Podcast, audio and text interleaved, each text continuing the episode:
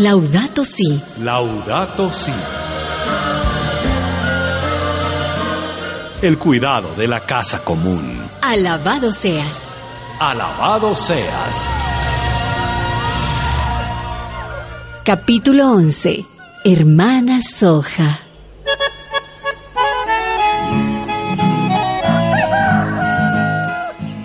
Paz con ustedes. Paz y bendiciones y buenas energías. Soy Francisco de Asís, un apasionado por la vida, por todas las criaturas de Dios.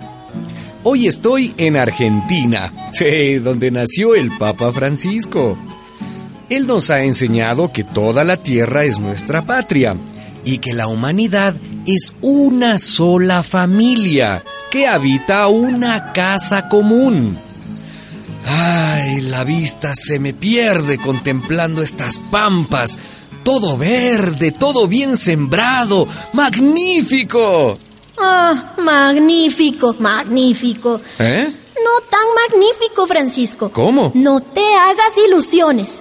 Eh, baja, baja, baja la vista, que te estoy hablando yo. Bueno, ¿y, y, y quién eres tú? Mm, Yo, yo. A ti no te conozco. En mi país no existías. Soy una planta de soja. Soja. O de soya, como me llaman algunos. Yo vivía, ah, vivía tranquila en la China y en el Japón. Pero me trajeron aquí, me han sembrado aquí. Pues bienvenida, hermana Soja. Hmm. Pero, ¿por qué decías que estos sembrados no son tan magníficos? Ah, pues, ¿por qué me aburro, Francisco? Hace unos años yo crecía en la finca de don Felipe, un campesino que ya se tuvo que ir de aquí. Él sembraba cebada, zanahorias. ¡Qué bien! Había hierba mate para alegrar el corazón, comida abundante. Pastaban las vacas, venían las familias y preparaban un asado. Era muy entretenido. ¿Y ahora? Ahora, mira a tu alrededor y juzga por ti mismo. Estamos solitas y cansadas. Miles, millones de plantas de soja. Todas iguales, todas repetidas. Ay, un fastidio, un problema. Pero, ¿por, por qué ha pasado esto, hermana Soja? Por el afán de tener más y más dinero. Ponen el dinero por encima de la gente. Y ponen el dinero por encima de la naturaleza. Ay, siempre el Dios dinero. Sí, escucha a mi patrón. Llegó esa gente, los de la empresa. Dijeron que si quería ganar buena guita, que sembrara soja. Que ellos me compraban la cosecha. ¿Qué querés que te diga? Me convencieron. Me hicieron un préstamo para la soja con intereses, ¿viste? Pero después, todo mal. Había que comprarles los fertilizantes, los insecticidas. No les podía pagar. Quedé más ahorcado que Judas. Al final, les tuve que vender la tierra.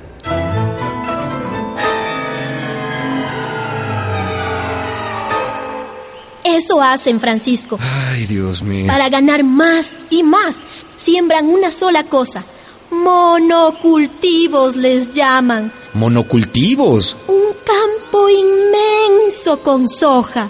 Solo soja, solo soja, solo soja y soja. Mira, la, la creación de Dios no trabaja así. No. Eh, Sabe Dios de sobra que en la variedad está el gusto. Me acuerdo en mi pueblito de Asís, eh, los campesinos sembraban lentejas, Ajá. garbanzos, criaban ovejas y gallinas y con los excrementos abonaban el suelo. Con los monocultivos no es así. Las plantas nos enfermamos porque no hay otros cultivos que alejen a las plagas. Necesitamos abonos químicos porque no hay vacas y plaguicidas porque no hay insectos y nos echan más y más venenos. La tierra se cansa, se seca y nosotras también nos aburrimos. ¿Y, y, y ¿qué, qué, qué es ese ruido? Tápate la nariz, Francisco, rápido, Ajá. tápate la nariz. Es un avión que está fumigándonos con glifosato. ¿Con, con qué? ¡Con glifosato! ¡Ay, es un veneno! ¡Un veneno terrible! Esto huele a algo podrido. Ay, bueno, hermana Soja, Al menos te queda el consuelo de que estás alimentando a muchos hijos e hijas de Dios. no, Francisco. ¿Ah, no? Yo no doy de comer a los humanos. ¿Entonces? Sino a los autos. ¿ah? ¿Cómo que a los autos? A los autos. A camiones, carros, camionetas. Sacan mis semillas, las muelen y con mis aceites fabrican agrocombustibles, biodiesel, etanol. Mira, no entiendo.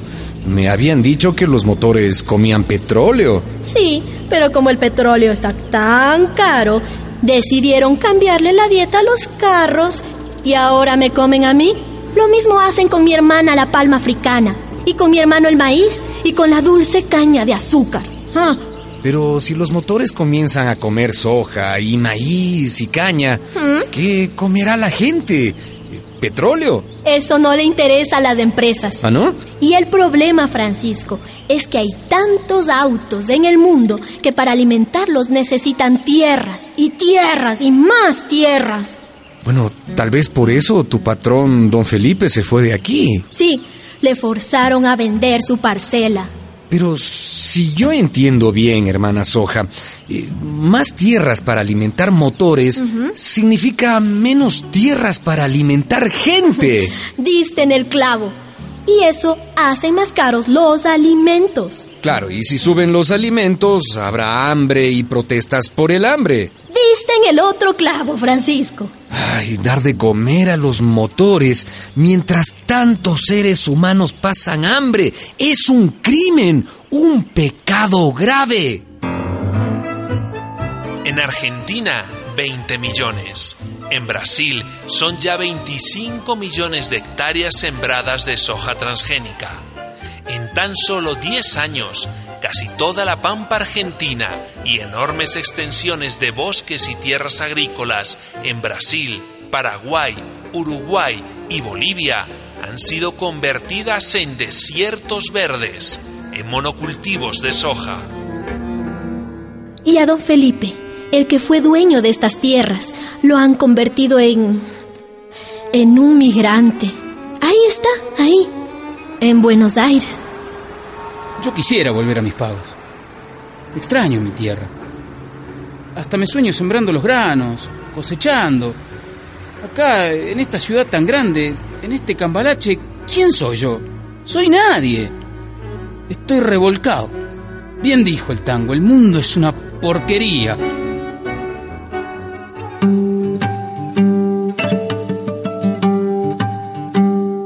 El Papa Francisco en su encíclica Laudato Si, alabado seas. Fertilizantes, insecticidas, fungicidas y agrotóxicos afectan los suelos. Que los seres humanos destruyan la diversidad biológica, que desnuden la tierra de sus bosques naturales, que contaminen las aguas, el suelo, el aire. Todos estos son pecados. Porque un crimen contra la naturaleza es un crimen contra nosotros mismos y un pecado contra Dios. Existe un sistema que además de acelerar irresponsablemente los ritmos de la producción, además de implementar métodos en la industria y la agricultura que dañan a la madre tierra en aras de la productividad, sigue negándoles a miles de millones de hermanos los más elementales derechos económicos, sociales y culturales. Ese sistema atenta contra el proyecto de Jesús, contra la buena noticia que trajo Jesús. Una producción de la Red Eclesial Panamazónica, REPAM.